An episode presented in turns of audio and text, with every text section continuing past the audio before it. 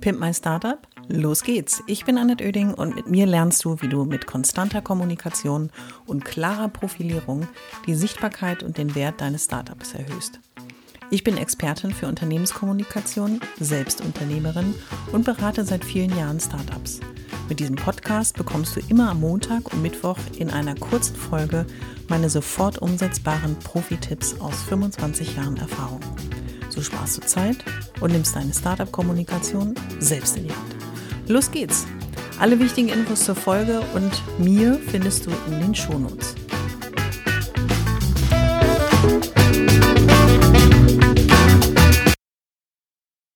In der heutigen Folge geht es darum, dass du verstehst, wie ich Kommunikation verstehe, wie ich mit der Kommunikation arbeite. Das heißt, dass du mit diesen Erkenntnissen deine Startup-Kommunikation noch besser, noch schlauer, noch äh, überzeugender aufbauen kannst.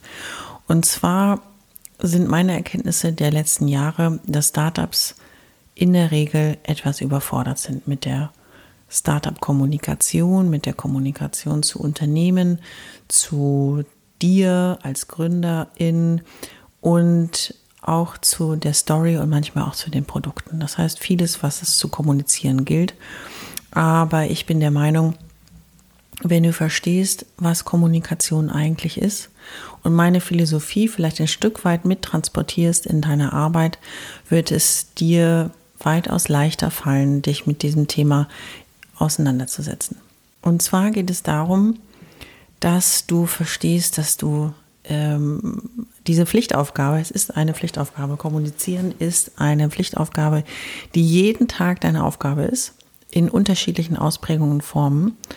Aber verstehe Kommunikation ab jetzt als Service. Und ich lasse es auch nicht mal so stehen, Kommunikation als Service verstehen. Denn wenn du verstehst, dass die heiße Währung in der Startup-Kommunikation die Information ist, und nur wer die Information so aufbereitet, wie der andere gegenüber es am besten gebrauchen kann, der wird erfolgreich mit der Kommunikation sein. Verstehe deine Startup-Kommunikation also ab jetzt als Service für die anderen. Nicht zum Selbstzweck, nicht dazu, um im Kalender irgendwie einen Button zu haben, mit dem man ein bisschen Zeit puffern kann, sondern dass du den Service also die Kommunikation als Service für die anderen verstehst. Das heißt, verstehst, was braucht der andere, was will der andere. Und damit kannst du bekannter werden, das Vertrauen deiner Partner, Dienstleister, Mitarbeiter, Kunden und natürlich überhaupt deine Gesprächspartner aufbauen. Und wenn du verstehst, was der andere braucht oder sucht, damit er oder sie ihren Job erledigen kann, dann weißt du, was du eigentlich an Informationen aufbereiten musst in Bild und Text, damit der andere seinen Job erledigen kann. Das heißt, gerne mit dir spricht, weil er weiß, dass er von dir aussagekräftige und relevante Informationen bekommt. Lass mich dir erklären, was ich meine anhand von zwei Beispielen. Wir greifen mal zwei deiner Zielgruppen, mit denen du ab jetzt intensiver kommunizierst, mal heraus naheliegend bei der Kommunikation die Zielgruppe Journalist, Medienvertreter.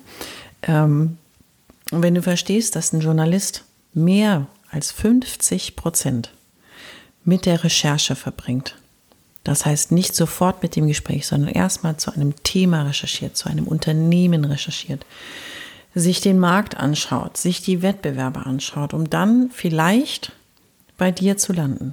Wenn er dann bei dir landet, aber keine aussagekräftigen Sachinformationen, ich betone nochmal Sachinformationen in Form von Text und Bild erhält, wird es schwer für ihn werden oder sie werden, Journalist, Journalistin, ähm, ihren Job zu erledigen.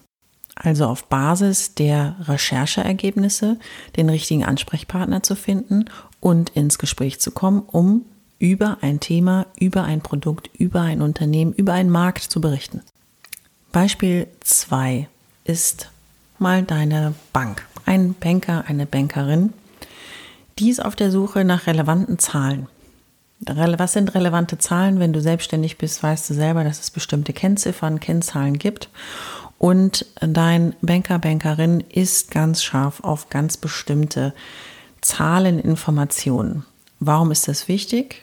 Weil auf Basis dieser Zahlen der äh, Mitarbeiter, Mitarbeiterin der Bank passend zu deinem Status deines Unternehmens, aber auch dir persönlich, ähm, dir entsprechende Konditionen für zum Beispiel eine Finanzierung unterbreiten kann. Sobald die Informationen nicht da sind, nicht die Aussagekraft haben und nicht die relevanten Informationen für einen Finanzer enthalten, ist es nicht möglich, eine auf dich individuell zugeschnittene Finanzierung zu machen.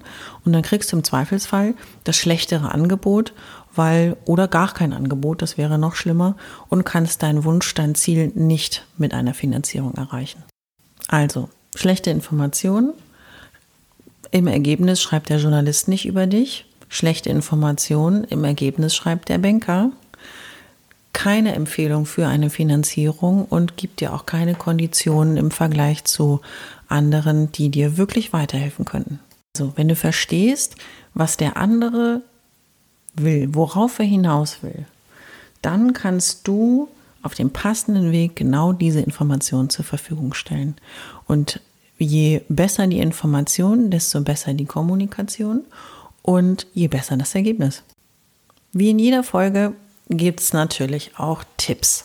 Heute habe ich drei Tipps für dich parat, die du Schritt für Schritt oder auch sofort anwendbar umsetzen kann. Tipp Nummer eins: Arbeite mit einem Presskit. Das heißt, biete auf deiner Webseite zum Beispiel eine Zusammenstellung an Basisinformationen über dein Startup, über die GründerInnen, deine Produkte und ein paar sachliche Fakten zu deinem Unternehmen. Wie in der letzten Folge schon gesagt, lerne, übe und werde jedes Mal besser. So auch, guck doch einfach bei den großen anderen, wie machen die das?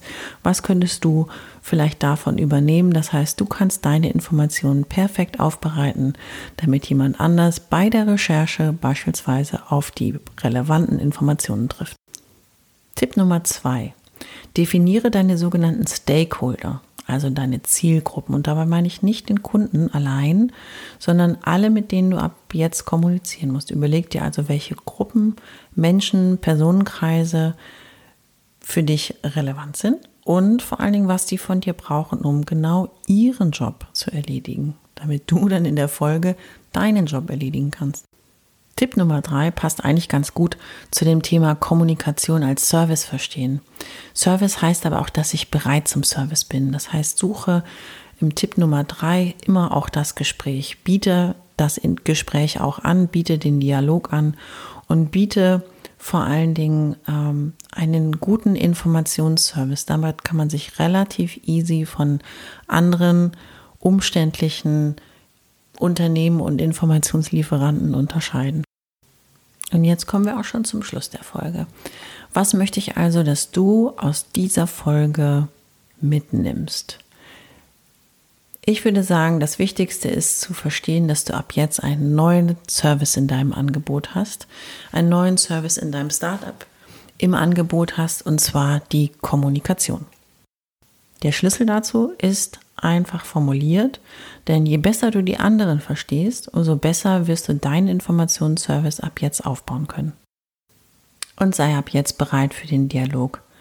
Denn es beginnt damit, dass du auch einen echten Menschen mit Bild, mit Kontaktinformationen, mit Telefon und E-Mail ähm, auf deiner Webseite abbildest. Es muss nicht muss nicht das komplette Gründerteam sein, es kann auch ein Gründer sein, der sich der Kommunikation verschrieben hat, aber damit signalisierst du eins, ich bin bereit, sprich mich an, Dialog ist hier willkommen.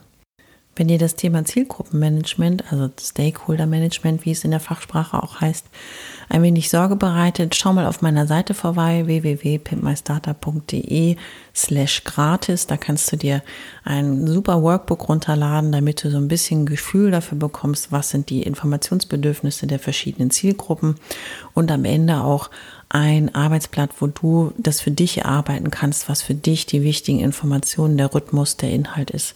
Und ich hoffe, das hilft dir dabei. Ich hoffe, es hat dir gefallen und du bist durch meine Tipps ein wenig schlauer, aber vor allem mutiger geworden. Ich freue mich, wenn du meinen Podcast abonnierst und so ab jetzt keine Folge mehr verpasst. Immer montags und mittwochs. Und wenn es dir gefallen hat, schreib mir gerne eine Bewertung und gib mir 5 Sterne.